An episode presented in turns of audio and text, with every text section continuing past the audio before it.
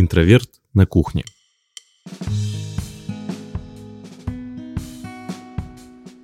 Итак, друзья, приветствую вас. Мы поменяли название на «Интроверт на кухне». Раньше был просто «Интроверт подкаст». И почему мы это сделали? Мы хотим, чтобы... Мы здесь говорим на неформальные темы. И хотим, чтобы вы также вместе с нами слушали эти э, истории, э, общались со своими друзьями и э, делились своим мнением в комментариях. К этому я сейчас как раз перехожу. Такая заявочка была. Смотрите, мы э, хотим продолжать деятельность подкаста. И э, на разных площадках мы, там, на Яндекс Музыке, на Apple Podcast, на YouTube, э, ВКонтакте, мы везде публикуемся. И я вас очень прошу, и все мы очень просим оставлять свои комментарии. Писать по поводу наших тем, чего вы хотите, чтобы мы услышали, э, чтобы, о чем мы поговорили, вот это я заговариваюсь. Э, на те темы, которые мы уже поговорили. Оставляйте свои комментарии. Очень прошу, особенно на Apple подкасте. Для чего это нужно? Мы хотим подняться в рейтингах. Потому что там мы сейчас где-то внизу, но нам нужно стать наверху. Итак, такая заявочка была. Теперь э, мы начинаем. Сегодня у нас опять поменялся состав. К нам вновь вернулся Никита, наш философ, арт-критик, искусствовед. Он, э, ну вы его все знаете, он с нами был много подкастов. Привет, Никита. Да, всем добрый день, вечер, утро. Я еще исследователь культуры, Алан с третьего да, да, забыл, да. разумеется, про это, но я э, стоически напомню об этом. Да, а еще впервые с нами Алена Репина, наш искусствовед, исследователь русского искусства и просто замечательный человек. Привет, Алена. Всем привет! Вы можете меня знать больше по лекциям, связанным, конечно, с рубежом 19-20 веков, но открою вам страшный-страшный секрет. Диплом-то я свой писала по русскому искусству второй половины 20 века, и поэтому о русском искусстве мне очень много есть что сказать. Отлично, Алена. Это очень хорошо, потому что темой нашего сегодняшнего выпуска будет, что не так с русским искусством. Здесь важное замечание. Мы постоянно говорим, что не так с русским кино, еще с чем-то. И почему-то эту тему говорю я, Алан. Что не так с русским искусством, с русским кино? Давай разговор вступит Никита, да, такое православное имя какое-то, как будто бы.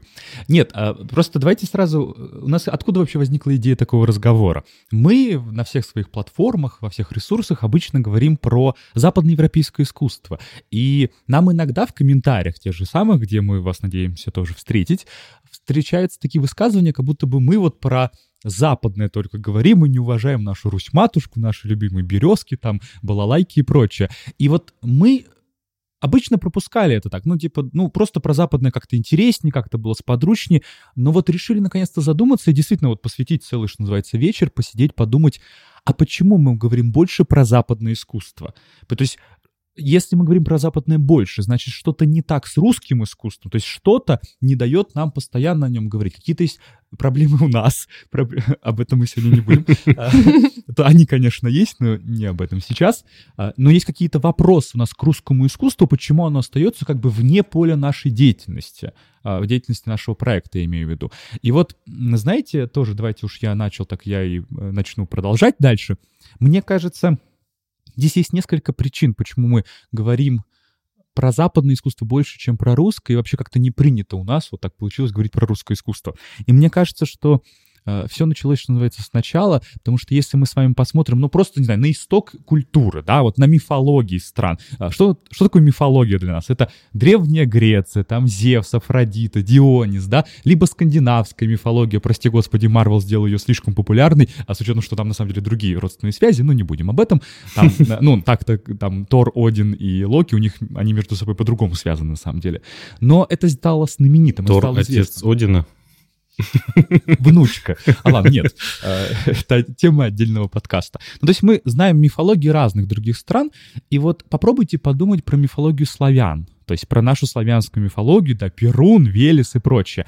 На самом деле она невероятно молодая. Ну, то есть древнегреческой мифологии, ну, несколько тысяч лет, а скандинавской мифологии не, не меньше, а славянская мифология, в ней есть такой, как бы, прикол, она даже не сформировалась до конца. В славянской мифологии нет ни одного оригинального текста. Ну, вот как есть, там, не знаю, Гомер у Древней Греции, там, либо в Скандинавии это там какая-то, ну, э, да даже самая сага Нибелунгов, прости господи. В славянской мифологии нет текста, она не сформировалась. И получается парадоксальным образом, что наша с вами любимая русская культура формируется на почве, которой нет. Об этом в нашем сюжете программы «Загадка дыры». И у нас нет то, откуда вообще все европейские культуры классические начинаются. И вот мне кажется, здесь уже идет первая проблема. Русская культура, или, ну, русская именно, не российская, русская культура, она как бы сразу же заимствует, сразу же начинается как бы извне. А вот э, для меня, для меня, как русское истинно русского гражданина. Для меня русское искусство началось это с конфетки такой, наверняка вы все помните, Мишки в бару. А тогда когда начинается русское искусство вот официально? У тебя очень странный вход в русское искусство, я тебе так скажу. Ну а что, хорошо, ты когда первый раз Это лучше, чем ничего в любом случае. Да. Ну, я школьник питерский идет в Эрмитаж, как просто на молебен. То есть ты хочешь сказать, ты таких конфет не ел никогда? Я не позиционировал это как искусство, А еще ты хочешь сказать, что в Эрмитаже огромная коллекция русского искусства. Вот до него очень мало кто доходит, но вообще-то прикладной характер оно имеет восхитительный. И вот это вещи, кстати, которые я рекомендую всем посмотреть, несмотря на то, что Эрмитаж — это все-таки музей, специализирующийся на западноевропейском, мы очень редко с вами попадаем вот в те комнаты, где действительно там хранится что-то стоящее. Неважно, суть-то не в этом. И хотела я сказать не это, а хотела я сказать, что Никита, э, наверное, даже не подразумевая этого, за свой за свое превью упомянул столько раз Господа в суе, что о нем мы сейчас поговорим. Потому что, конечно, все русское искусство начинается именно с Господа Бога, то есть с крещения Руси, с, 1900, с 1900, говорю, ага, с 988 года, и ровно с этого момента, отвечая сразу же и на вопрос Алана, и начиная свой разговор, мы будем говорить о том, что у нас есть именно искусство. Притом искусство в большей степени заимствованное. На же приезжают в основном греческие, византийские мастера, и они учат нас, как бы, как нам создавать свое искусство. В принципе, здесь мы можем провести такую параллель, очень четкую и одновременно нечеткую историческую. Помните, наверное, и наши слушатели абсолютно точно уверенно знают, как на Русь приходят варяги, дают нам государственность, дают нам все. Вот то же самое с русским искусством – принципе, с иконописной традицией, которая у нас заимствуется из Византии. И все бы было в этом отношении хорошо, если бы сразу же да, на русской почве какие-то самостоятельные уникальные вещи появлялись. Но сразу же это не происходит, это только к 15-16 веку мы как-то более-менее обособляемся.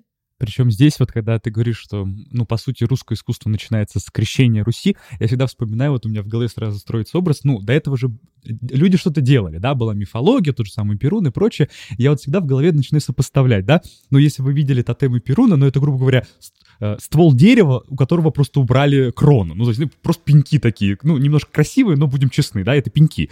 И вот вспомните, не знаю, статуи Зевса в Афинах, да, ну, то есть уровень mm-hmm. мастерства художников, да, огромные, большие, красивые статуи древнегреческой скульптуры, и вот наши вот это вот тотемы, такие, ну, э, так сказать, очень наивные в некотором роде. Мне кажется, очень хорошо видна разница, да, вот где есть искусство, где оно началось гораздо раньше, чем у нас, и вот наша с вами мифология с нашим с вами таким ремеслом, скорее, а не искусством, с этими вот тотемами, они очень смешные, я просто до сих пор их периодически где-то вижу. Прям, Даже знаю. такое ощущение, что оно каким-то естественным образом как будто бы выходит из природы, из всей, в принципе, этой организации. Вообще, русские тотемы, ну так их назовем, предметы языческой культуры, это во многом практически то же самое, что мы можем видеть с вами в современных музеях, притом по всему миру. Или на детских площадках. Да, безусловно. Он помните памятник Аленушки, который недавно нашумел? Так вот. Нет, я действительно помню на детских площадках столб, и просто на нем вырезано какое-то лицо. Я не знаю, по крайней мере, у нас э, в Магнитогорске были такие. Не, ну Хорошо, вот... если к нему веревка не примотана, да, например, да. для чего-нибудь. Не, ну вот Питере, в Сосно... ну, в, Пи... в Петербурге есть такой большой парк Сосновка, и там к 300-летию Санкт-Петербурга построили несколько тотемов, таких больших, красивых. Их, правда, снесли э, пару лет назад, ну, потому что вандалы там что-то сломали. А вот если бы э, профессионалы, те, которые делали эти тотемы, тогда стали развиваться в этом, а вдруг у нас были бы какие-то деревянные скульптуры? Не, по идее, если бы вот э, мифологическая стадия Руси длилась там не 200-300 лет, а тысячу лет, конечно, мы бы дошли на уровень мастерства той же самой скандинавской, кельтские кресты, это офигеть, как красиво. Вещи, да. То есть это потрясающе сейчас даже смотрится, потому что у них было полторы тысячи лет для этого. А в мифологии вот славянских стран это было там 250, э, плюс-минус постоянные набеги, и вообще жить хочется. И отсюда я прям чувствую какую-то, знаете, нехватку, как будто бы мы слишком поздно начали, и такие, ну ладно, без этого. И понеслась дальше в христианство. Вот не хватает мне вот этого, знаете, почитать про Перуна, да, вот про Зевса, да сколько угодно. А вот как Перун к, к земным девушкам ходил? Ходил же наверняка ведь.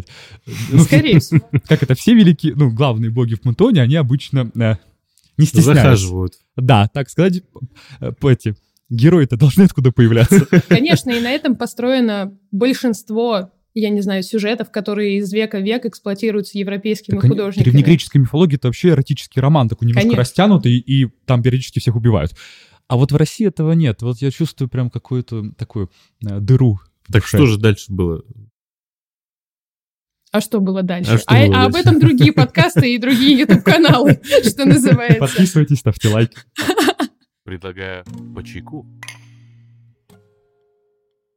Тут эм, суть, собственно говоря, в том, что, конечно, Русь становится наследницей Византии после окончательного ее падения в середине 15 века. И мы поэтому служим таким мостиком между восточной, азиатской и европейской культурой, потому что в России всегда смешивается в такой эклектике, иногда даже в китче, все, что только можно. И вот это и происходит. Поэтому, э, видите, тут историческая почва очень и очень важна, не только мифологический аспект, о котором говорит Никита. И именно в связи с падением Византии, из-за того, что такой флагман этой восточной культуры, флагман христианской традиции переходит в итоге к Руси, у нас и начинают появляться самостоятельные художники первые. То есть если вы посмотрите, например, на произведение Семена Ушакова, это уже не в полном смысле иконопись, такая строгая, вот эти образы, которым мы с вами привыкли молиться, которыми мы привыкли восхищаться, это явление невидимого мира, это божественное, воплощенное. Но, если честно, вот его «Спас в силах», например, выглядит как такой современный, инстаграмный, очень э, свободных нравов молодой человек. Даже не это я хочу сказать. Я хочу сказать, что у него такая детализация. Вы видели, какие у него ресницы? Это просто мечта. Вот. Из этого... Алена, вот не могло ли тогда помешать русскому искусству? Э, твоя история мне сейчас напомнила такого молодого специалиста в разных областях, в дизайне или еще где-то, который фишек насмотрелся и хочет все упихнуть в свой новый проект. А его наставник ему говорит, нет, давай здесь поосторожнее. Был ли у России наставник какой-нибудь? В этом отношении, конечно, сначала Византия, вот все мастера, о которых мы поговорили, греческие, византийские, как только получается из-под Византии, из-под ее главенства Россия выходит в этом отношении, она такая, ну, теперь поехали, теперь я себя проявлю.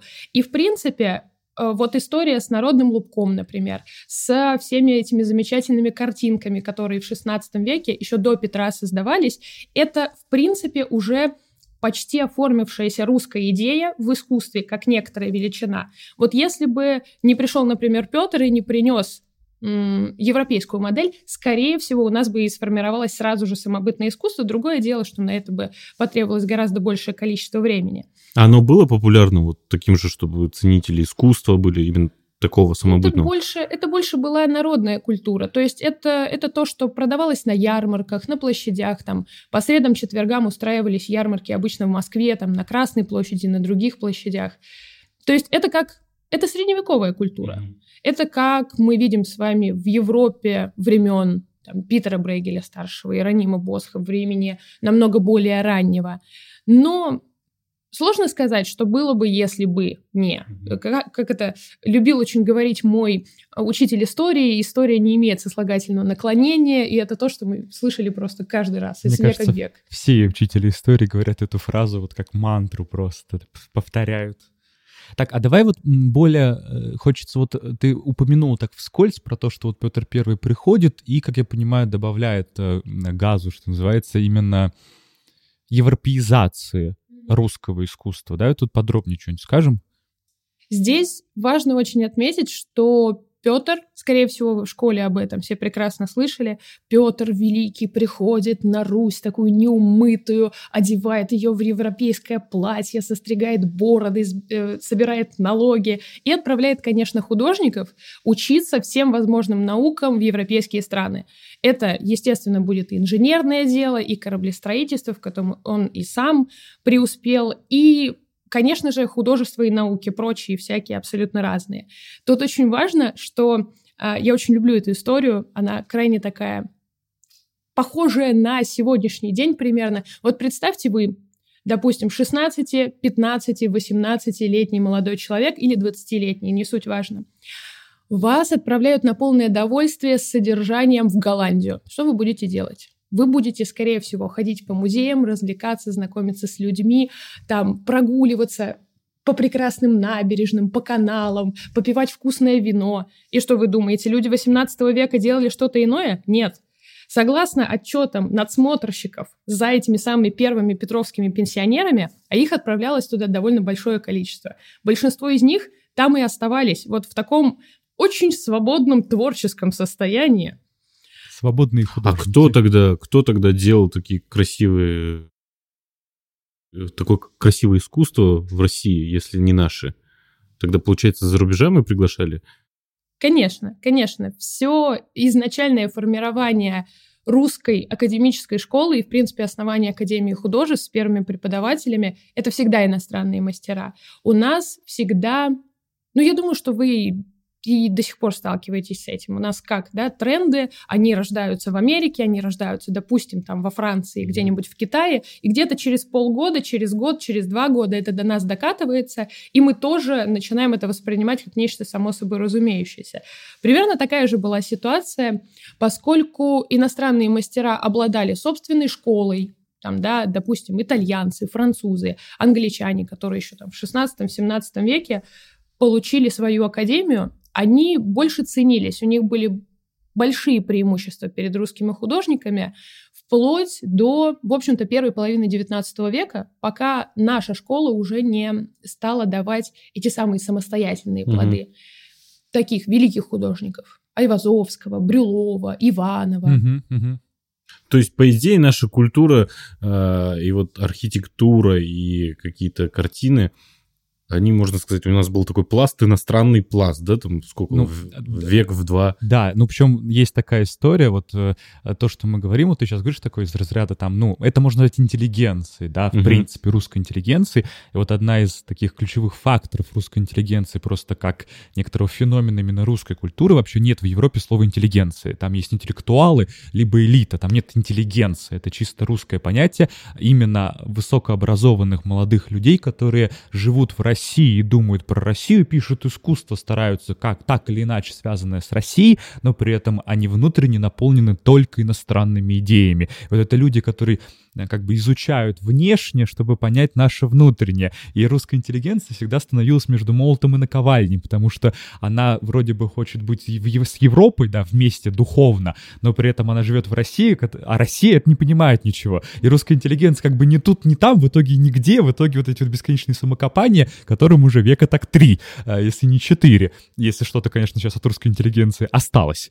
Вот, и мне кажется, это важно, потому что это очень хорошо показывает вот этот наш сегодня главный вопрос, вопрос, да, что не так с русским искусством? Мне кажется, оно практически всегда, ну, мы сейчас поговорим о некоторых исключениях, тут мне кивают со стороны, не со стороны, ладно, не волнуйтесь. Вот, а, то есть есть исключения, но практически всегда русское искусство оказывается изнутри не русским. Да, мы, конечно, понимаем национальную специфику, там елочки, березки, но мы же говорим все-таки о каких-то больших феноменах, и в некотором роде оно всегда растет извне. Вот мне кажется, отсюда мы, как исследователи, любим а, тыкаться-то в самый исток, да, искать то, откуда все, и поэтому мы просто интуитивно идем в Европу, потому что оттуда-то на самом деле и пошло то, что мы называем русским искусством. Так, и когда, э, когда получается, когда получается у нас уже свое искусство стало вот после этих перемен. Ну, Айвазовского ты сказала сейчас. Я просто, я не так много знаю в искусстве, но я не помню иностранного мариниста. Мгм. Ну, смотри, мы, конечно, относительно фигуры Айвазовского поговорим обязательно, но перед тем, как мы к этому перейдем, у меня есть пара слов комментария. Вот Никита очень здорово заметил как раз вот это сопоставление и противоречие постоянное, когда снаружи у нас э, европейские идеи, у нас совершенно как бы не русский менталитет, внутри мы все равно русские и думаем о России. Здесь я все время, ну как-то, у меня на ассоциации проводится аналогия, как организовывалось, например, обучение в первые годы существования нашей как бы национальной школы, как бы нашей именно уже Академии художеств, где, конечно, преподавали исключительно иностранцы. Вот вы представьте, вы мальчик, 5, 6, Давай сориентируем года, чтобы люди понимали, это вторая половина 18 века. Мы с вами на периоде вот с 64 года 18 века. То есть там на протяжении нескольких лет э, была в ходу, например, такая система. Вот вы мальчик, вы талантливый там крестьянский мальчик, небогатого происхождения. Вам 6-7 лет до 11, не старше 11. Вы попадаете в закрытого типа учреждения, откуда вы не, не выходите в ближайшие, ну, 10 лет как минимум. А, Сроки были разные, там в зависимости от таланта, и вы изучаете музыку, литературу, поэзию. Все это, естественно, под руководством иностранных мастеров. Все это в контексте того, что вас воспитывают самые светлые чувства, самые прекрасные порывы, и все это так замечательно. И вас не выводят в люди совершенно. А потом вы выходите в люди. Вы представляете, насколько это было колоссальным потрясением для человека, который сформировался под влиянием вот этой философии, высокодуховности, прочих прекрасных вещей, он попадает в русскую реальность. А в русской реальности он не может выйти. Никак не может не выйти сухим из воды, не выжить, вообще ничего. Ну да, это такое сразу внутреннее противоречие. Ты там читаешь Да. про моральную свободу, а сталкиваешься с крепостным правом. И у тебя просто разрыв на всех уровнях понимания мира, конечно. И как тогда в таком случае можно считать, что это русское искусство, если ты формировался э, такое долгое время от европейских учителей, по сути, ты перенял их культуру. В определенной степени, конечно. И поэтому, несмотря на то, что существуют вот эти так называемые первые русские художники, которые стали создавать произведения на темы, принадлежные именно к русской истории, в русской стилистике, с русским костюмом, там, например, Лосенко, замечательный художник, но в них не угадывается вот этой возможности, в принципе, как технической, так и тематической, заявить о себе на международной арене. Это будет гораздо позже, это как раз у нас будет связано уже с первой половиной XIX века. Просто мне кажется, тут важно подчеркнуть, что как бы русское искусство это не заряда, где э, Кремль написан, да, то есть русское искусство это не э, набросать символов на холсте, то есть понятное дело, что можно э, опушка медведя посадил, березку нарисовал, это не будет русским искусством, то есть вот этот вот национальный символизм можно набросать, но мы-то говорим о более важных вещах, чисто стилистически и формально, это искусство, которое, ну, не отсюда оно. Этим, кстати, очень часто пользуются те, кто подделывают картины, например, очень всякие замечательные художники, потому что вот смотрите, мы возьмем там пейзажи какого-нибудь польского, не очень известного художника, ну, немножечко романтический, чуть-чуть напоминающий передвижников. Мы расширим дорожку, мы посадим здесь мухоморчики, мы посадим здесь еще березку. Отчего так в России березы? Вдалеке пустим старца, и все идеально, просто пастораль И, и речка немножко протекает, ну, потому что это же вот бескрайние поля, Центральная бескрайние Россия. вот это вот. равнины. Ага. Ах, березкой запахло. Как будто бы ты знаешь, как пахнет береза. Как будто бы я знаю, как пахнет береза, ну будем честны. Ну, подожди, мы же не зря тут рощу к этому подкасту специально высаживали. Конечно, под балалайку. Естественно. Сами вы стереотипные какие. Не, о чем ты, какие стереотипы, ни капли. Так, окей, значит, получается, что где-то века так до 19 мы видим, конечно, такие чисто стилистические попытки европейское искусство подогнать под русские реалии, но нет именно внутреннего национального, как бы, не, не вырабатывается национальная школа. И, как я понимаю, судя по проброс сказанным твоим словам, где-то в начале 19 века формируется уже нечто, что действительно можно назвать русским искусством. Да, да, и ситуация тут даже не только в том, что на формирование каждой национальной школы требуется время. Здесь совсем небольшое количество времени прошло, если мы отсчитываем с вами от середины XVIII века, от времени основания Академии художеств, то это какие-то 50-60 лет, буквально вот чуть-чуть совсем. Тут важно, что впервые именно в начале XIX века русского художника император предпочитает западноевропейскому. Мгм. То есть это вот конфликт... Это уже который- не политический жест, это уже просто хочется свое. Ну, да? это Э, и э- политический жест, конечно. Мгм. Это и политический жест, и это во многом было обусловлено именно мастерством русского художника, который превзошел в четыре раза своего учителя, и все это увидели, и все, естественно, сказали, ну вы что, зачем нам какой-то вот этот Филипп Танер? Зачем он будет писать свои такие безжизненные, очень, ну, у него действительно очень сухие, такие выверенные, математически построенные э, пейзажи на тему изображения тоже моря. Смотрите, вот у нас Айвазовский. Айвазовский прекрасен. Я думаю, что мало кто не согласится со мной в том, что Айвазовский прекрасен. Конечно. Э, Вы ждете от меня? Да, конечно. Я как-то Никита тоже подытожил. тоже займу эту позицию. Ну что, бахнем чайку? Э, слушайте, я сейчас немножко запутался. Мы сейчас в 18 веке, правильно понимаю? Мы уже в В 19 19 веке, ой, Ага. перепутал, да. А вот чего просила публика? Ну, то есть, сравню, чтобы понимала мой вопрос. Вот импрессионисты же понимали, что уже что-то на- назревает, что им хочется чего-то нового. Было ли такое в России вообще? Или больше эм, власть диктовала э, какие-то вот спрос на искусство? Или уже вот что-то что надрывалось, что-то хотелось другое? Почему вот русское искусство зашло потом, насколько я понимаю, там такие как Малевич. Ну ладно, об этом попозже. Чутка попозже. Здесь важно нам даже провести больше историческую параллель между всем, что происходило потом дальше в XIX веке. Ну вот хорошо, помните, безусловно, все вы помните, на экскурсии ходили, в школе вам говорили, последний день Помпеи Мгм. Карла Павловича Брюлова. О, да. Потрясающее, огромное, масштабное полотно. Просто полотно, давайте разбираться. Э, полотно, созданное на сюжет совершенно для нас чуждый. Гибель Помпеи и Геркуланума — это вообще абсолютно не относящийся к нашей истории сюжет, да?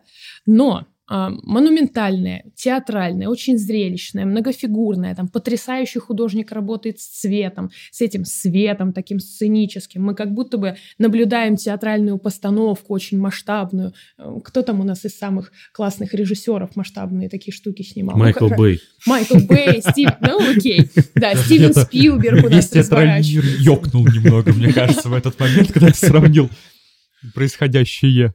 Помпей трансформеров.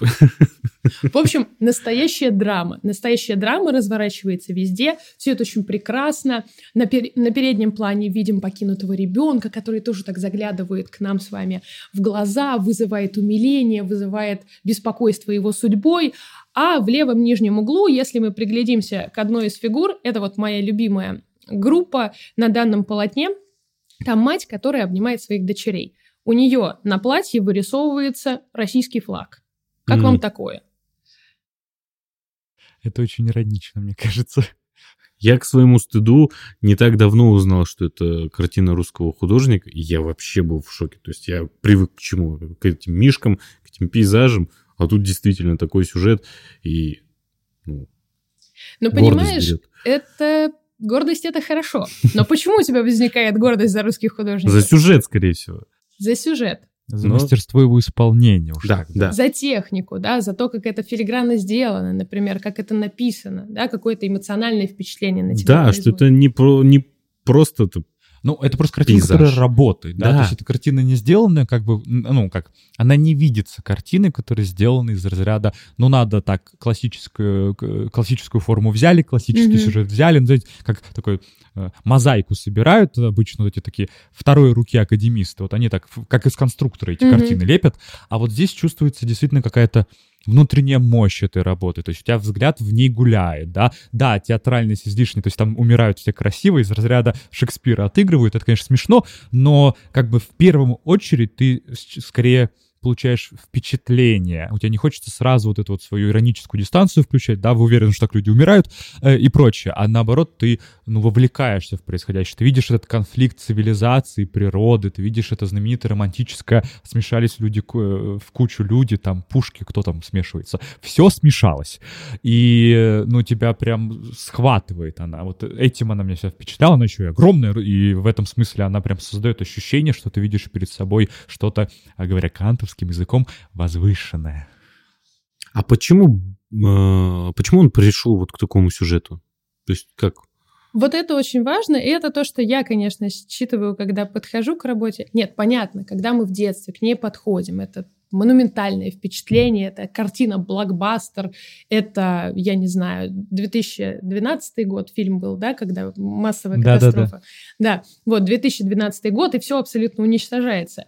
Но если мы подходим с позиции не просто восхищения, не просто того, чтобы сказать, ой, как здорово, как мне понравилось, а начинаем разбираться в этих самых деталях, то вскрываются очень даже нелицеприятные вещи относительно Карла Павловича. Я ничего не хочу сказать, естественно, плохого про этого потрясающего художника. Он, безусловно, велик, он, безусловно, обладает невероятной техникой. Вот как бы результат вот этой многолетней работы собственно, над самосовершенствованием, результат формирующийся, дающий свои плоды школы, но, но а, он работает при Николае Первом. Николай I был известен тем, что не очень хорошо разбирался в искусстве в принципе, просто ему никогда оно не было интересно именно с такой Мгм. специфически профессиональной точки зрения.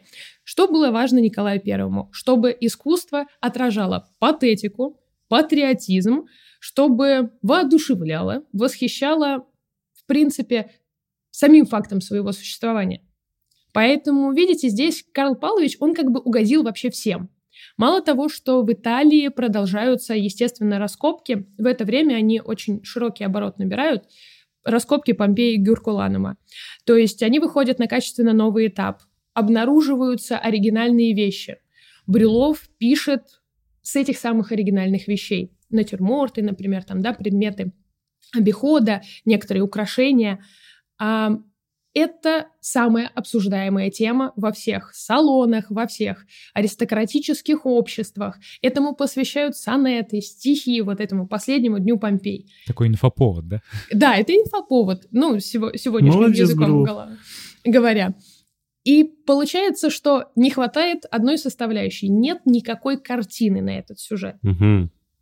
И то есть, чтобы попасть вот в эту струю инфоповода, да, там как-то ситуативный маркетинг, да? Э, Ты Назов- не у того спрашиваешь. Мы вчера как-то об этом говорили, да, что это ситуативный маркетинг. А, то есть пока эта тема еще не угасла, надо создать живописное произведение на этот счет, потому что никто почему-то еще картины на эту тему не написал. Но мы помним о том, что у нас есть Николай, который любит, чтобы было патриотично, и мы еще добавим, ну вот так вот, чтобы он заметил этот самый российский флаг, а на переднем... Такая. Вполне себе. А на передний план выведем этого ребенка, потерянного, покинутого, который в ужасающих обстоятельствах остается, чтобы, конечно, дамы великосветского общества собрались перед картиной и пустили так слезу драматично. Хитрец Брюлов-то какой, оказывается. Молодец же, молодец.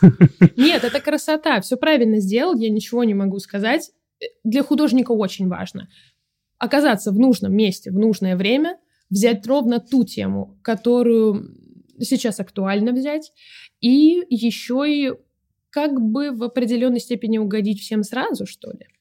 Ну, как плод медузы Жирико, он же тоже взял такую, ну, вещь, которая вот несколько лет громыхала, там, э, оставшиеся, вы, которые выжили с этого злосчастного судна, книги написали, Мгм. Жирико такой, так я сейчас и картину напишу вам, и тоже вот такой некоторый взлет на общекультурной теме.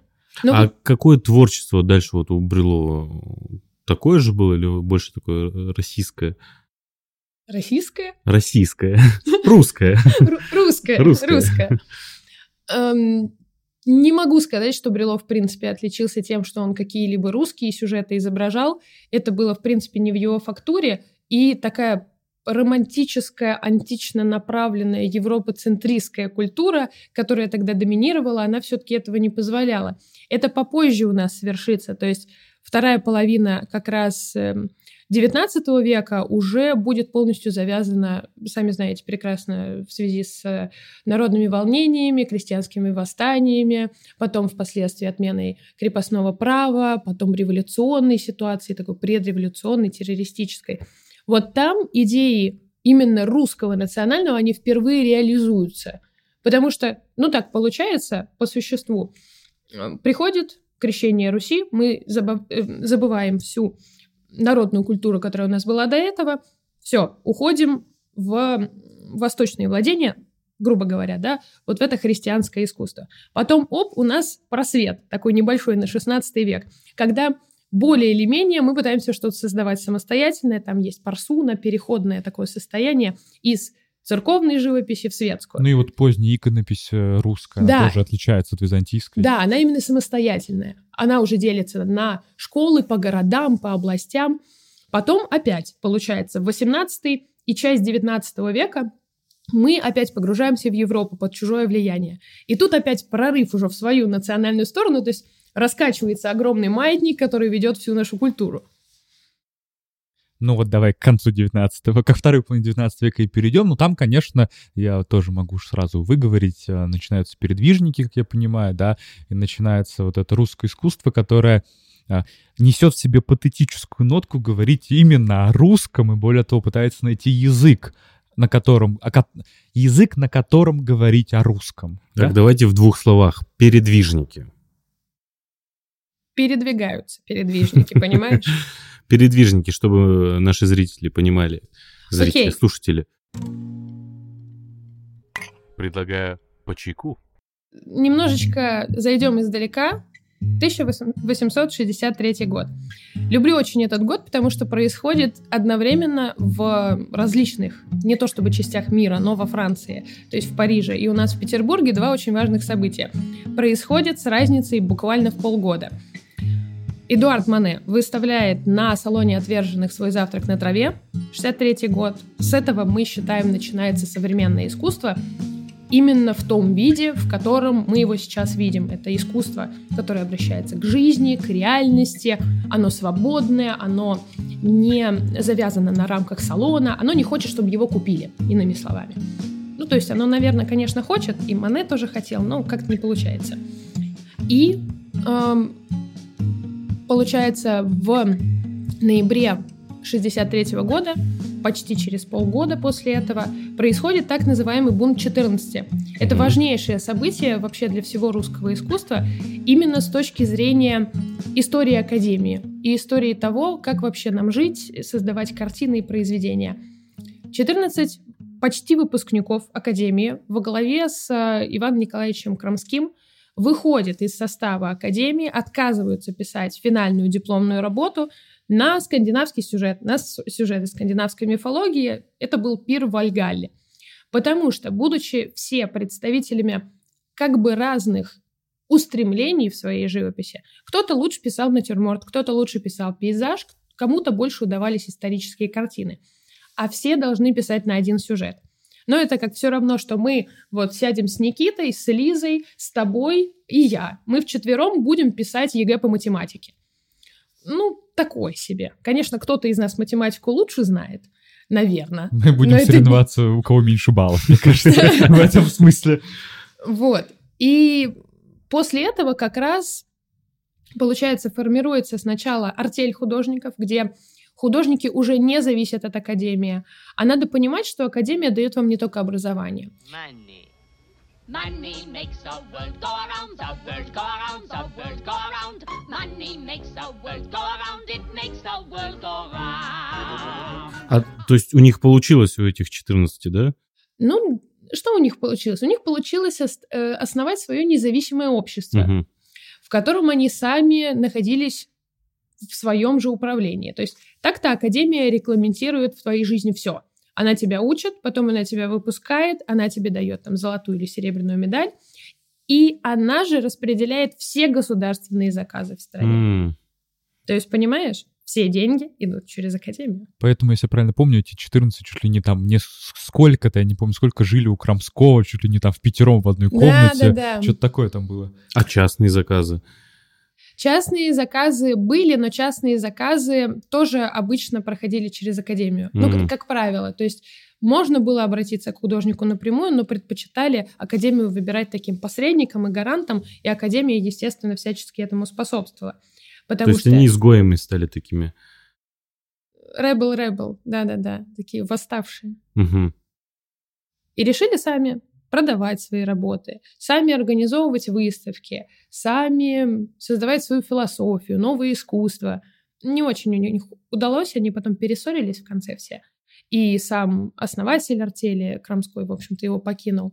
Но зато на смену артели пришли как раз товарищество передвижных художественных выставок, или, короче, мы их именуем, естественно, передвижники. Это уже с 70-го года, в 71-м прошла их первая выставка.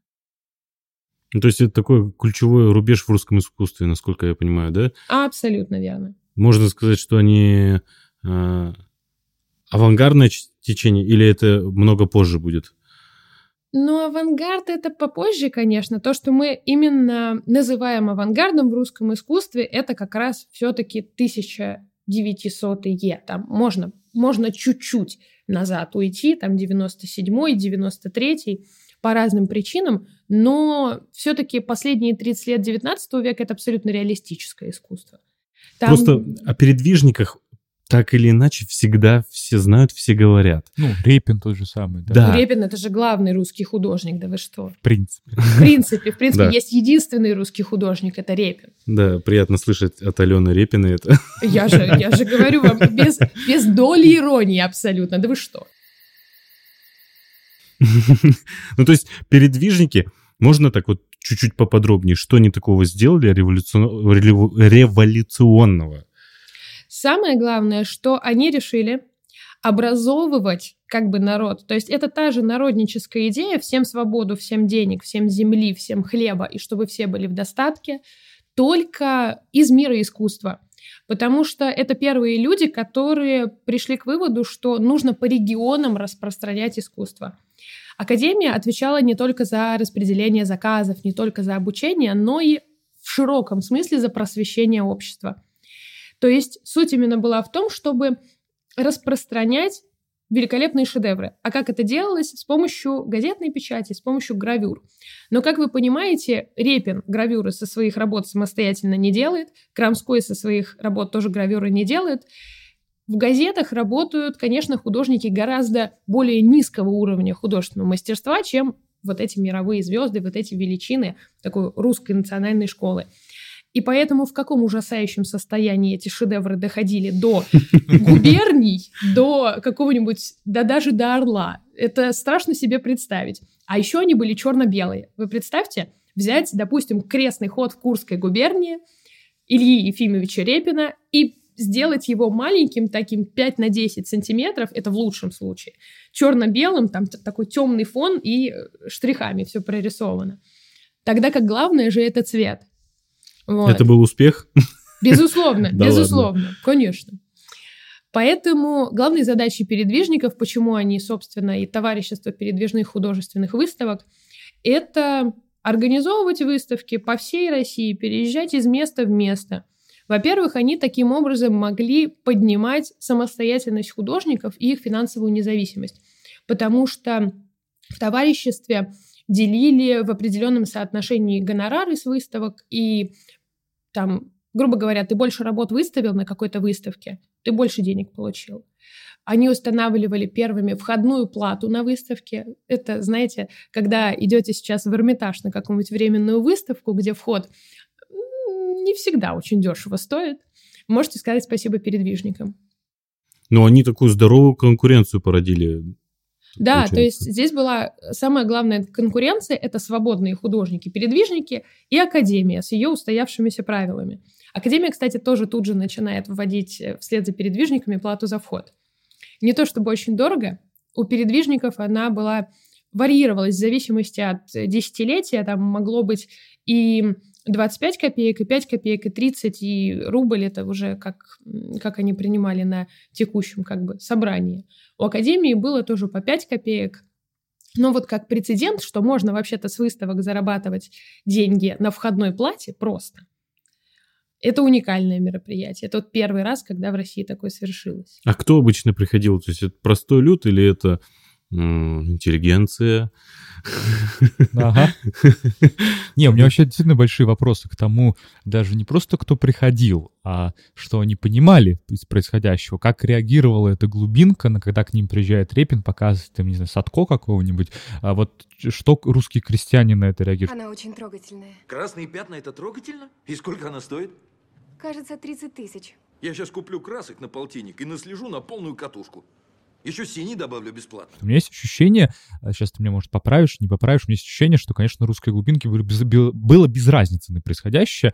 Ну, то есть она это, а, никогда не видела, б, ей это особо не надо, в, она привыкла к совершенно другому роду искусства, ну, декоративно-прикладному, разумеется, потому что крестьянский дом — это вообще дом, который украшают изнутри, но украшают вот э, орнаментом Мгм. максимум. И это, конечно, иконопись, да, ну и, разумеется, передвижники — это не про то, не про другое, и мне кажется, что русская глубинка, конечно, не понимала, как и не, не понимал народовольцев, которые приходили, а давайте выйдем, они говорили, а, кто вы, б, куда выйти, в, зачем. И мне кажется, с передвижниками было то же самое, то есть много вопросов, мало ответов, и э, этот голос в толпу, да, голос в народ был, конечно, неуслышанным, как мне кажется. Не могу с тобой согласиться, потому что, конечно, когда мы говорим, что люди из глубинки приходят на выставку художественной абсолютно направленности, мы так представляем, что вот э, крестьянин, который только что плугом орудовал в своем поле, он бросил все, надел свои выходные лапти и пришел на выставку и такой, о господи, Не так было? он-» Не так было, не так было. А звучит реалистично. А звучит красиво, конечно. Но это как в какой-нибудь рекламе, там, я не знаю, масла или молока в деревне. Вот так, наверное, там может быть. Русского молока. Безусловно, безусловно. От русской коровы, ладно. Да. А, а на практике это дело в том, что вот эти как раз крестьяне-то и не приходили, естественно, на выставки, поскольку там была входная плата, поскольку необходимо было, ну или желательно было бы приобрести там какое-то произведение, это, естественно, в основном зажиточные горожане, купцы, бюргеры, торговцы, то есть люди, обладающие, во-первых, пониманием о том, что искусство это, в принципе, хорошо и интересно, а во-вторых, тут еще важно, что они стали видеть, они ощутили, что это искусство им близко, потому что они стали видеть как бы самих себя. Передвижники это пишут в основном, ну вот, например, было такое еще явление, да, в 60-е годы того же самого 19 века, как такой критический реализм, явление больше связанное с московскими художниками, но у нас оно тоже есть. Вот помните Перова «Тройку»? Мгм. Трое маленьких детей везут, Да-да-да. запрягшись в сани, тяжелый такой труд. Вот. Это, это хорошая история, и очень важная с точки зрения такой социальной, но она уж больно кричащая, она уж больно такая эм, вымышленная. А когда передвижники стали писать в гораздо более свободной манере жанровые произведения, произведения, посвященные, в принципе, жизни, которая была знакома этим самым губернским, уездным городам, сразу же человек, грубо говоря, подходит к этой картине, узнает самого себя, ему приятно. Это вообще всегда так работает. Помнишь, э, может быть, Никита, я не знаю, насколько Алан помнит, но Никита, скорее всего, помнит. А Помнишь Густава Курбе «Похороны в Арнане» как раз? Да. Вот когда, когда Густав Курбе пишет эту работу, огромное монументальное полотно, изображая почти всех жителей города, у себя в городе это вау. Каждый рад, потому что каждый реалистично изображен, каждый узнает себя здесь. Привозят это полотно в Париж, колоссальный скандал. Кто, кто эти люди, почему все так серо, темно, коричнево, почему они статичны, что вообще происходит. Это очень большая, как бы такая пропасть, которая была не только, в принципе, в России характерна, но и вот, да, на примере Франции можем так.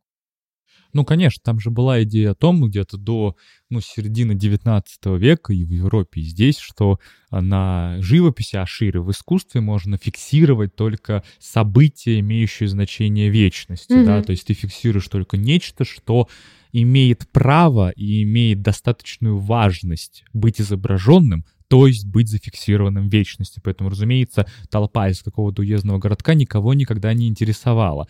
А вот э, искусство только для чего-то высшего. Мгм. То есть, а что случилось с передвижниками? Ну, то есть они закрылись, э, из них вышли авангардисты или что было? Передвижники очень долго просуществовали. Вообще с ними произошло ровно то же самое, что происходит абсолютно со всеми, абсолютно с любой любым э, художественным, нехудожественным объединением, группой людей по интересам, они со временем стали из демократической, из такой революционной ячейки крайне консервативными. Мгм. То есть, если мы вспомним, как э, уже ученик Репина Серов, например, пытался вступить в ряды передвижников, а там существовало несколько градаций. Ты можешь быть экспонентом, как бы специально приглашенным, или же желающим войти вот в лоно передвижников, но не имеющим права голоса на их собраниях. Акционерное общество. Ну, практически. Мгм. Да, да, да, да. И взносы членские были, естественно, там Ге вел эту всю бухгалтерию абсолютно филигранно. То как раз уже в 90-е, в начале нулевых годов это, ну, знаете, такое такие живописцы, что уже настолько преисполнились познания всего, что им хотелось, они достигли самых первейших высот, самых лучших абсолютно номинаций по всем пунктам, что они очень скептически смотрят на молодое поколение. Мне кажется, вот этот момент очень хорошо был явлен, когда вот в эту компанию в рубль врывается, Да, когда уже да. там все такие, ну я уже понял, как, у меня уже все хорошо, и тут в рубль, который, а, помнишь эту историю, они сидят за столом в Абрамцево, и в рубль Репину в лицо, а Репин уже, как говорится, Мгм. все сделал, да, Репину в лицо. Вы писать не умеете. Ну и, конечно, ну, Врубель сам по себе был такой, но чувствуется вот этот а, такой... э, такая сила порыва, которая была в Рубеле, полностью в асинхрон входила уже в такое довольно успокоившееся пространство русского искусства вот последнего десятилетия 19 века. Да, то есть официальным годом закрытия товарищества передвижных художественных выставок называют 1923. Но важно понимать, что 1923 там год это что уже такое? Такое ощущение. Да, там, а, там не то, что все уже кончилось, там уже все умерли, что называется. А, Там уже не было вот той живительной молодой струи художников, да, которые пришли делать новое искусство. Там уже были совершенно другие ориентиры, и был русский авангард. Да, и вот мне кажется, при этом в чем важность самого феномена явления товарищества передвижных выставок, вот весь такой конец 19 века — это момент такого роста социального и, может быть, немного национального самосознания, не только в России, на самом деле, откройте Вагнера, включите Вагнера или откройте, на самом деле, читай, когда Вагнер пишет, более понятно, о чем он поет, что называется. Так Поет. вот. И танцует, Алан, специально для тебя. Поет. А Вагнер умел, да, как мы все знаем. А, Короче, конец 19 века — это рост национального самосознания и социального самосознания. И вот этот порыв, который мы видим в передвижниках, типа в народ, а давайте вообще, т-т-тн, он выливается в итоге во что? Конечно, это такой некоторый общий шлейф, который вы- выливается в итоге в начало 20 века и в наши с вами великие, э, по-разному, может быть, великие февральская и октябрьская революция. И вот этот идет ровно перелом, когда национальное самосознание и социальное пробивается, сносит все, что было до этого, и вот здесь, мне кажется, идет такой вот именно, знаете, переход к русскому авангарду. Предлагаю по чайку. Вот, наконец-то, мое любимое время в русском искусстве. Малевич, да? Да, и только Малевич. Только Малевич? Только Малевич. Конечно, у нас есть только черный квадрат и А, больше ничего. Вы не видите, тут у Алены огромная табличка «Сарказм». Сарказм.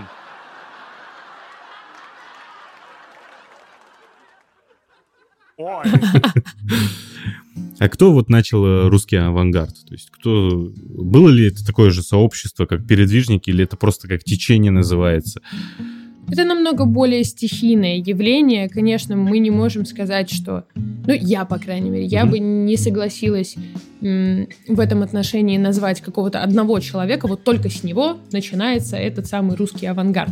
Это невероятный калейдоскоп движений, которые, кстати, тоже отчасти были, конечно, заимствованы с Запада.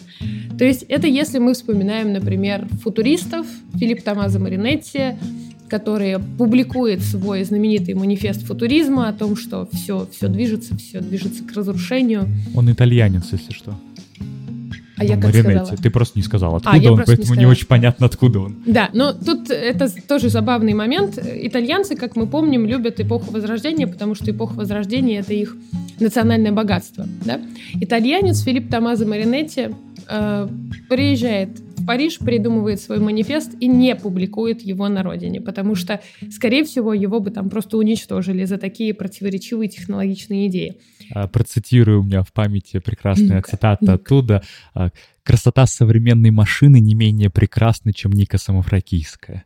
Э, Чтобы вы понимали уровень риторики и как бы бросание камней в огород всего классического античного флера Италии. Ну что для Италии, я так продолжу твою мысль, может, ты это и хотел сказать, ну ладно. А, У Италии, конечно, форми- сформировалась в итоге травма от ее прошлого античного и прошлого возрождения, потому что Италия, ну считайте, с 15 века это Италия собственных руин, это Италия собственного прошлого, которая дышит этой пылью. Она, конечно, очаровательна, но не 500 же лет. И вот к началу два- 20 века Италия чувствовала, что у нее есть только прошлое, нет не то что будущего, то будущего точно нет, нет даже настоящего. И вот этот итальянский футуризм, ну, фьючер, будущее, понятно, это эстетика, которая пытается не просто создать настоящее, она пытается сразу уйти в будущее, и без разницы настоящее, тем более без разницы на прошлое. И вот эта эстетика, уносящая тебя вперед с этим динамизмом, я всегда шучу, что э, как-то пособие по тому, как придумать название футуристической картины. Динамизм, поставь любое слово. Там динамизм, трава, велосипед. Динамизм велосипеда, Да, да, да, да, да. да.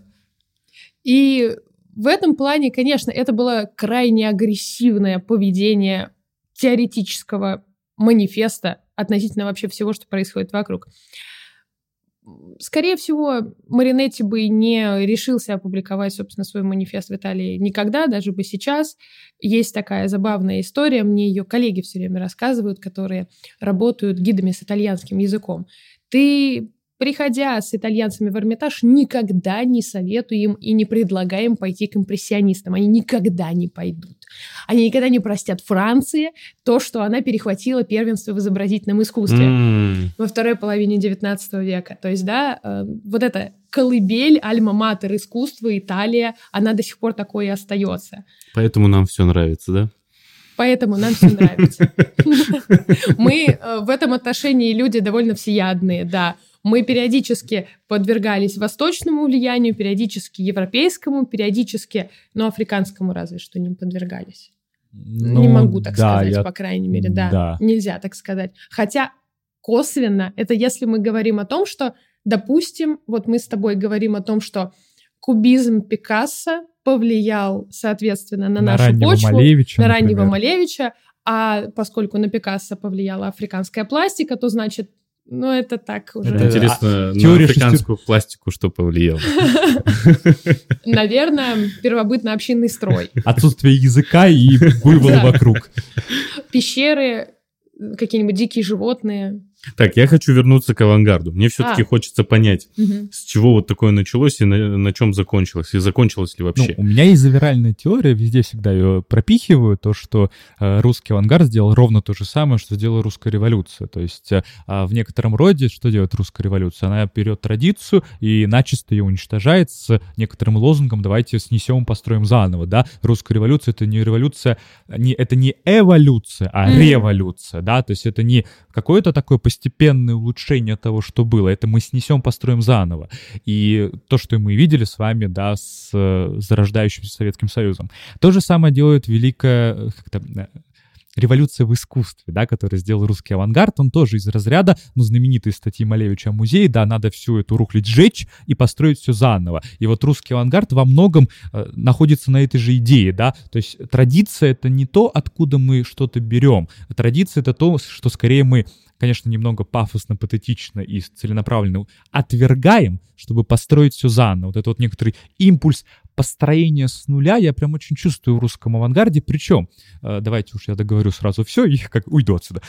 Мы- Мне важно, э, я так заметил одну закономерность, что когда мы говорим про европейский авангард, э, тот же самый кубизм, фавизм, матисс и прочее, там больше идет разговор про, а, знаешь, такую утопию искусства. Они больше говорят про искусство, про формальный язык искусства. Вот у них перед ними картина и Пикассо, а я попробую сделать что-то такое с формой. А Матисс, а я попробую сделать что-то такое с цветом. Европейский авангард говорит нам про живопись, просто очень разнообразно говорит. А вот если мы откроем русский авангард, и вот русские вот эти утопические проекты, они не про живопись говорят, они даже не про искусство говорят, они говорят про слом мировоззрения. То есть, мне кажется, особенность русского авангарда в том, что это не новое искусство, это новое миросозерцание, новая концепция вообще жизнеустройства. То есть они сносят, но сносят не на уровне живописного языка, а сносят на уровне мировоззрения. И появляется Малевич, который вот формирует свой этот супрематизм. Чуть позже появляется Кандинский, который говорит, а давайте поиграем с нашим восприятием. То есть русский авангард имеет в себе силы говорить гораздо шире, чем на языке только искусства. Поэтому русский авангард, авангард пошел на улицы, да, эти знаменитые раскрашенные трамваи и прочее. Ему очень тесно в искусстве. Он, как и русская революция, хочет полностью все поменять. В А этом вот- во многом была, конечно, ут- утопия русского авангарда. А Тогда вот интересный вопрос, повлияла ли эта революция, наша революция ну, в искусстве на весь остальной мир? Ну, то есть э, во всем остальном мире, я знаю, до сих пор говорят там о Достоевском, говорят о Набокове, о русских писателях. А вот о русских художниках говорят? Вот у меня тут есть, да, я что-то начал говорить, все, надо заканчивать. А, у меня тут есть прекрасная история из жизни, я потом дам э, Алене выговорить все теоретическое. У меня есть история из жизни. А, Никита как-то несколько лет назад ездил в Палермо на манифесту, одна из главных выставок современного искусства. Никита тогда был бедным студентом. Никита поехал, разумеется, в хостел на 8 человек. Извините, пожалуйста, это рубрика «Никита и никитствование». Да, никитствование понеслось, да, для тот, кто не понимает, что за слово никитствование, YouTube-канал, там ролик, что такое экзистенциализм, там Никита в образе античного философа говорит про смерть и про никитствование. Так вот, э, Никита несколько лет назад, Палермо, это север Италии, хостел на 8 человек. Там весь город, пока идет эта выставка, она на весь город расположена, там весь город говорит про искусство. Никита приезжает и на своем э, ломаном английском начинает общаться с людьми, которые рядом происходят, и, разумеется, в этом хостеле находится э, 40-летний бразильский художник, который знает английский ровно на моем уровне. Мы с ним сразу нашли общий язык. э, Язык жестов называется. И мы с ним, что называется, пошли, вечер, паста, вино, ну, все как надо. И мы с ним начинаем говорить, да. И вот как только он узнает, что я, а, русский, б, занимаюсь искусством, первый вопрос, который мы обсуждали, что называется, за первым бокалом, это русский авангард. Вот это единственное, что он знает по-настоящему из русского. Ему говоришь слово Репин, он такой, наверное. Когда говоришь Малевич, все, глаза 5 рублей, огонь и давай обсуждать. Русский авангард — это, по сути, становится единственным искусством живописным, который действительно знает весь мир. Второй, кстати, о о ком мы говорили за, ну, конечно, уже не вторым бокалом, неважно. Второй — это был Илья Кабаков. Я думаю, мы о нем еще сегодня два слова скажем. Такой современный русский художник, самый дорогой современный русский художник, очаровательный 90 с чем-то летний дедушка, живет в Нью-Йорке и вообще прекрасен. Вот, ну, короче, русский авангард — это то, что стало, по сути, эмблемой русского искусства.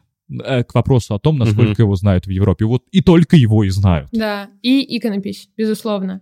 Но здесь прямая абсолютно такая связь, которая у нас проводится. Вот знаешь, мы всегда, ну или, по крайней мере, в большинстве случаев говорим о русском авангарде применительно к советской идеологии, применительно к красным клинам «бей белых», да, это э, отсылка к знаменитой картине, которая так и называется. Вот. Но на самом-то деле здесь, поскольку в русском авангарде сливается огромное количество вот этих противоречивых тенденций, довольно разных, то есть и советская идеологическая, это уже поздний такой, да, это уже больше там, конец десятых, двадцатые годы, Э, и тенденция футуристическая. Правда, наш футуризм, он будет гораздо менее воинственным, чем футуризм Маринетти, который просто все скосить, засеять маком. Я ненавижу весь мир, бомбы, танки, гранаты. Ты, кстати, знаешь историю про то, как футуристы, русские, итальянцы, взаим... итальянские Да, взаимодействовали? да, да, Это да. очаровательно, когда, ну, итальянский футуризм позиционирует себя только как настоящий футуризм, появляются наши, они говорят, им говорят, вы все списали? Они говорят, да нет, в смысле, у нас все свое, и они зовут Маринетти к себе, Маринетти приезжает, они там общаются, и Маринетти, по-моему, в итоге такой, да, у вас что-то свое есть, хотя, конечно, все понимают, что настоящий футуризм а, может возникнуть только где? Где есть настоящее прошлое. Если у тебя нет античности, у тебя не может быть футуризма, по мнению футуристов.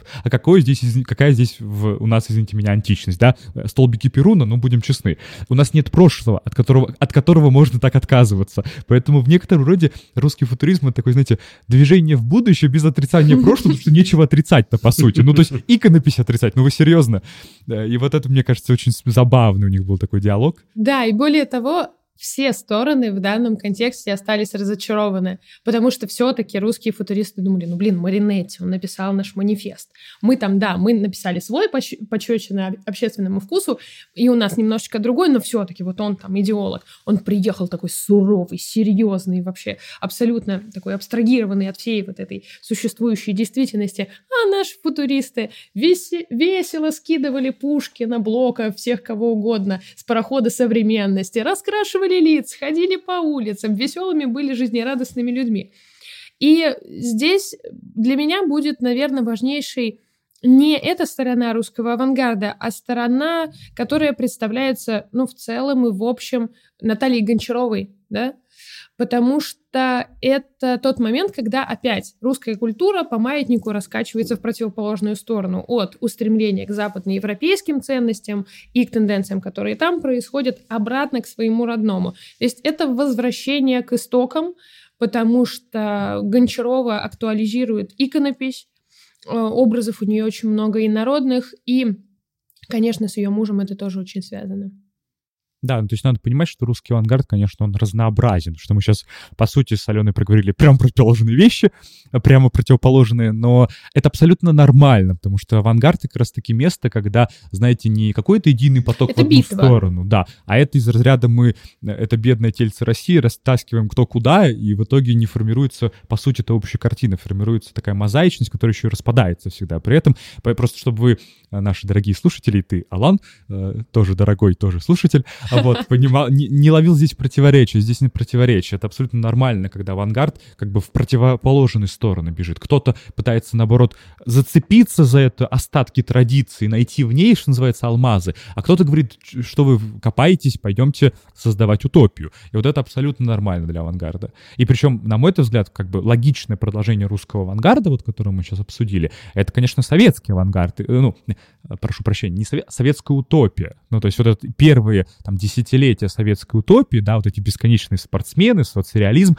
это же тоже абсолютно выдуманный мир будущего. И мне кажется, чисто формально, вот со стороны идеи, нет никакой разницы, это супрематизм, либо эти бегающие спортсмены, что иронично потом у Малевича тоже спортсмены появятся. Да. А, потому что советский, ранний советский соцреализм, тот, который, в который еще верили, ну, хоть кто-то, он же э, ровно такая же утопия. Ну, вы видели эти улыбающихся спортсменов? Недавно в Питере была прекрасная выставка примерно про это. А это тоже мир, которого нет. Мир, который никогда не придет, как мы, мы не пытались его строить. Это такая же утопия. И вот эта сила, совет... Э, сила русского авангарда, как мне кажется, превратилась в силу раннего советского реализма с таким же прямолинейно наивной верой в то, что вот одни верят в квадраты, другие верят в спортсменов. Но сила и патетика одна и та же. Просто проблема в том, что русский авангард довольно быстро прихлопнули, и он не успел изжить себя, практически не успел. Его довольно быстро э, прикрыли, шарашку э, всю. А вот соцреализм не может этим похвастаться. У соцреализма очень длинная история, а это главный стиль советского искусства, соцреализм.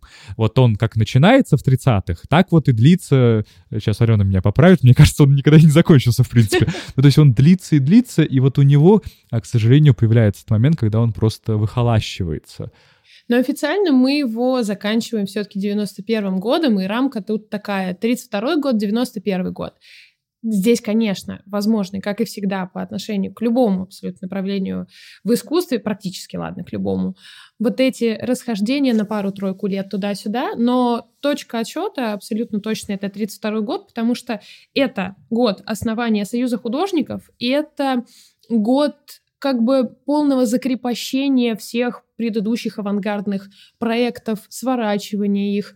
Эм, это год, когда, собственно, советское искусство должно выражать четкую идеологическую программу. Согласно опубликованной программе, каждый из художников должен, сейчас я даже, я даже помню цитату, эм, должен изображать действительность в ее революционном развитии. Вот. И вот эта идея, она, да, Никита тут абсолютно прав, она крайне утопична. Потому что ровно так же, как мы с вами, подходя к черному квадрату, можем его понять только если мы читали Малевича и мы знаем всю предыдущую историю искусств. Это моя личная позиция. Я не знаю, что ты будешь про пребиотические супы рассказывать, но а, это моя личная позиция. Сегодня мы на диете, да, опять. А, а эта отсылочка была к ролику на YouTube-канале, посвященному разбору черного квадрата Малевича. Опять же, знаете, где это найти. Да. А, собственно, преби- пребиотические супы это хорошо, но с соцреализмом ситуация абсолютно такая же, потому что он раскрывается только перед тем человеком, который вдохновленно и абсолютно безапелляционно верит в то, что здесь изображено, верит в то, что это будущее наступит, и даже больше того, верит в то, что это будущее уже как бы наступило. Просто, может быть, не совсем здесь. То есть это фантазийный мир. Эм, Я тут подумал, вот только сейчас возникла мысль, э, ну, мы не будем ее развивать, она, наверное, слишком уж э, суховата, но какая-то такой новый род иконописи. Новый род, новый род иконописи. Может быть, русское искусство, оно всегда говорит про иллюзию в максимально широком смысле этого слова. Оно всегда говорит про мир, которого нет. Или про веру. Да, Но или здесь про можно глубоко уйти. Да. Но мы не пойдем Но мы не туда. пойдем Алан, туда. э, во-первых, Алан уснет. Мы а- Алана потеряем. Да, да. и храп Алана не лучше, что можно слышать, поэтому нет. Вернемся к разговору. Насколько я понял, э, не успев развиться, русское искусство опять э, в рамки попадает. Из-за этого мы имеем то, что имеем. То есть у нас опять, грубо говоря, полвека нас лишили возможности делать искусство. Ну да, получается так.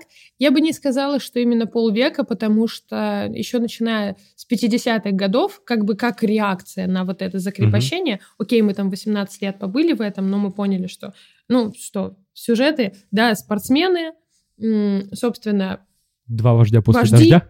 да, да, да, да. Ой, это, это, это хорошо, это хорошо, мне нравится. И все самое чистое, доброе, светлое. А ведь у жизни-то есть абсолютно другие стороны. И вот с 50-х, 60-х годов особенно это хорошо видно не только потому, что появляются те самые андеграундные художники, неофициальные школы, которые устраивают подпольные выставки. Нет, это в официальном искусстве тоже происходит. Есть такое словосочетание, которое мы всегда относим к живописи русской, такой уже почти поздней советской, ну ладно, не почти, 60-х, 70-х годов это так называемый суровый стиль. Если вы посмотрите работы художников, которые писали в это время, это вообще диаметрально противоположная история всему вот этому патетическому, радостному, очень летящему соцреализму изначальному. Это мощные, грубые рабочие, это серьезные люди, это вот такая жизнь суровая, русская, как она есть на самом деле. Вообще мой, мой любимый, так, если в скобочках, мой любимый вот э, стиль, созда- э, стиль живописи, создающийся в рамках Советского Союза. Я вообще полный поклонник этого всего. Я видел вживую где-то в Третьяковке, по-моему. Да, но они там висят. Мгм. И потрясающе. То есть какой такой советский нуар, там, грубо говоря, когда знаешь, хмурый раб- да? Да-да, хмурый рабочий понимает, что грязь не только под ногами, но грязь этого мира в принципе тебя окружает. Вот это все, знаете. Не хватает пальто. Ну, там такое, ну, такое, там советская рубашка такая, какая-то грубая, прям видно, что она грубая. Там геологи, там строители Братска, там такие мощные. Это знаешь, как перерождение античного идеала, что ли, в определенной степени происходит только в советских реалиях. Причем не вот этого как раз-таки такого э, хвалебно-пафосного, как это было в начале, а именно такого грубоватого, тяжелого, грузного Это такого. типа поздний римский портрет. Да-да-да, вот, Вот, что-то вот. туда. Такие отсылки для Алана. Я, Алан, извини, я не знаю, почему сегодня такой Ну день. на что сегодня? Что не так с Аланом Я, подкаст? я просто соскучился по Алану. Давайте вот как раз для самых искренних слушателей. Для самых искренних слушателей напомню, что общаемся мы между собой на самом деле только на подкастах. В течение рабочего дня и в течение вообще всей недели мы не общаемся. Ну что, бахнем чайку? Ну и вот а, давайте тогда завершим нашу такую в итоге а, летопись э, что не так с русским искусством, с современным состоянием русского искусства, что Советский Союз все-таки кончился, а соцреализм тоже в некотором роде кончился. Ну, опять же, с условием того, может ли в принципе кончиться стиль. Он не кончается никогда, как, как только появившись, да. Э, Поверьте мне, импрессионистов сейчас э, э, пруд пруди. Да, большой вопрос, зачем. Ну вот, э, современное русское искусство, оно же что пытается сделать? То есть идет с 90-х годов попытка, а, в принципе, в стране заново почувствовать и найти собственную идентичность. Россия — это страна, которая не знает, кто она. Вот это вот то, что Алена еще с самого начала говорила, э, мы находимся на разрыве Европы и Азии. Это разрыв не географический, хотя и он тоже. Это разрыв, который фундаментальным образом раскалывает русскую культуру, которая не, не находит сама себе определения. И это, на самом деле, внутренний невроз российской культуры, русской как таковой культуры. Мы не знаем, кто мы. А это фундаментально важно. Поверьте, француз знает, кто он, немец знает, кто он, скандинав знает, кто он. А кто мы, это непонятно. Отсюда вся проблема русской культуры в принципе. И вот в 90-х и в нулевых начинается а, именно в художественном мире, мы, что называется, вздохнули полной а, бедной грудью, начинается поиск самоидентичности. И мы видим, а, что мы видим? Мы видим издевательство над советским прошлым. Мы видим, что мы видим? Мы видим расцвет э, сюрреализма, мы видим расцвет абстрактного искусства. Это начинается еще тоже с 50-х годов, как ну, в неофициальном ключе. Там, да, мы знаем, что, возможно, наши слушатели тоже знают, что есть особое специфическое искусство московского концептуализма и московской неофициальной культуры. И есть не менее специфическое, но чуть менее известная именно ленинградско-петербургская вот эта неофициальная школа живописи, подпольные выставки в коммунальных квартирах под страхом, ну, не смерти, но, конечно, тюремного заключения, постоянно находясь как бы в некотором побеге и от реальности, и от себя, и от жизни, и от невозможности работать по профессии, даже если вот вы хотите быть художником, там есть такой мой любимый художник, неофициальный, например, ленинградской живописи, это Владимир Овчинников. Владимир Овчинников, э, собственно, для того, чтобы быть поближе к искусству, он работал в Эрмитаже, но работал там разнорабочим. У него прекрасные абсолютно работы, и вот они устроили с ребятами, а они там этими разнорабочими, например, работали несколько человек, все создавали живописные произведения. Они там устроили трехдневную выставку в середине 70-х годов в Расстрелевской галерее Эрмитажа.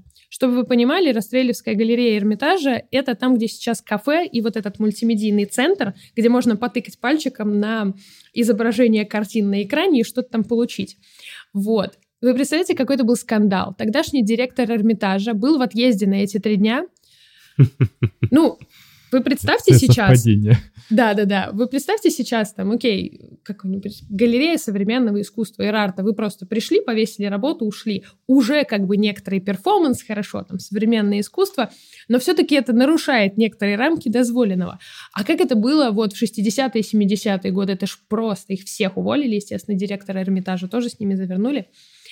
Но м- в общем, важно не это, важно то, что при невозможности реализоваться так, как им хочется, конечно, тут тоже не обошлось без западного влияния. Потому что проникают некоторые журналы, карикатуры, там, да, в в 50-х годах была выставка абстрактного экспрессионизма в Москве, на которую, конечно, пол Питера тоже поехала. Но вот 90-е годы, когда в итоге эта замкнутость свободных русских художников, которые не могут просто выйти там на улицу, пригласить на свою выставку или в Эрмитаже выставиться, закончилась, в большой степени я бы говорила о том, что произошел своеобразный кризис искусства, которое просто не понимало, а что же теперь делать с этим. Вот мы привыкли, что нас сдерживают. Знаете, есть такой, в принципе, психологически сдерживающий фактор, который нам очень помогает жить. Это как если вы режим дня себе установите, будете вставать ровно там в 7 или в 8 утра, потом завтракать в 12, обедать в 3 и ужинать в 7. И все у вас будет хорошо. Как только вы этого лишаетесь, вы сразу не понимаете, что же с этим делать. И поэтому, когда 91 год наступает, у нас происходит и во многом крах рок-сцены, например, рок-музыки, Ленинградского рок-клуба, и русского искусства с вот этой вот идентичностью. Ну, хорошо, встречаем мы с вами, прогуливаемся по фонтанке в 90-е годы, встречаем мужика, который голый абсолютно, на цепи, а, в собачьем ошейнике, он кидается на людей, и кидается он на машины. Он собака. Это перформанс. Это перформанс. Мы тут подходим как, к самой главной бабушке, да, как ее называют. Ее, если не ошибаюсь, во всем мире знают э, Марина Абрамович, да? Да, Или... только это сербская художница. А, а так ничего. Она не наша? Нет. Нет, нет. конечно. У нас есть своя такая бабушка перформанса Павел Павленский. Павел же, я же не, не перед... Просим прощения, бес нас попутал. Это, конечно, Петр Павленский. Вот. Я согласен с тем, что как только такие понятные дихотомии свой-чужой, официально-неофициальное рухнуло, неофициальные художники перестали быть неофициальными. И это да. кризис для них, потому что, ну, в смысле, я борец системы, системы нет, ну, грубо говоря. Что делать-то? И происходит такой вот некоторый хаос в русском искусстве, который так размашисто пытается найти себя, кто-то идет на европейскую сцену, особенно современный какой-нибудь видеоарт русский, ну, они все туда смотрят. Павленский там лет 5, ну ладно, 10 делал хорошие вещи, а, провокационные, социальные, политические в русском контексте, с неплохим языком, он придумывал хорошие вещи, там, обмотаться колючей проволокой, это хорошо, но даже тот же самый Павленский, когда он поджигает дверь второй раз, впервые повторяя свой собственный же перформанс, разные двери просто поджег, чувствуется, что уже и Павленский, что называется, а, перестал чувствовать чувствовать нотки-то на самом деле актуального. И в итоге современное русское искусство, как мне кажется, оно находится сейчас вот в таком некотором раздрайве, да, оно не формирует общую позицию, оно, кто-то пытается уйти в наше прошлое, кто-то идет на Запад напрямую, а кто-то пытается здесь какое-то коммерческое искусство создавать, да, вот эти всякие Это в итоге какая-то очень сложная ситуация, потому что у нас есть потрясающий там отдел современного искусства Эрмитажа, у нас есть молодые художники вообще восхитительные, которые в той же Третьяковке выставляются. Вот из самого моего любимого это, например, группа Recycle Group. Очень их уважаю, но я, поскольку выпускница Академии художеств, я вообще довольно, как это сказать, классическим восприятием а, обладаю в том плане, что я люблю, когда говорят с традицией. Я люблю, когда вот м, из материала, допустим, Recycle Group, они там на 3D принтере напечатали, допустим, пирамиду, из него не довылезает голова скульптуры, которая как бы вот она рождается, она остановлена в процессе своего рождения, или она рождается из мусорного бака но при этом она великолепно сделана с точки зрения там пластики, все хорошо, только это вот такая комбинаторная история относительно того, что в современных реалиях происходит, и того, что происходило когда-то. Есть, например, замечательный художник, которого я очень люблю, это Дмитрий Гутов. Он полемизирует с иконописью, и он как бы воссоздает иконописные образы в гнутом металле, который подвешивает, и получается, что это как бы и картина, и металл, и инсталляция, и некоторое вообще пространство, в котором мы с вами эти образы очень-очень скупо наблюдаем. Ну, то есть, знаешь, такое э, русское искусство находится примерно в той же ситуации, что и общемировое искусство, оно да. ищет новый язык. И вот, наверное, последнее, да, у нас времечко уже капает, тикает, э, проходит сквозь пальцы, как песок. Э, я да, хочу... Да-да-да, Лан, да. Я хочу, наверное, я не думаю, я, мы не будем отвечать на этот вопрос. Я хочу его задать, чтобы он прозвучал, как, знаете, такое эхо нашего разговора, потому что, может быть, я надеюсь, мы к нему вернемся.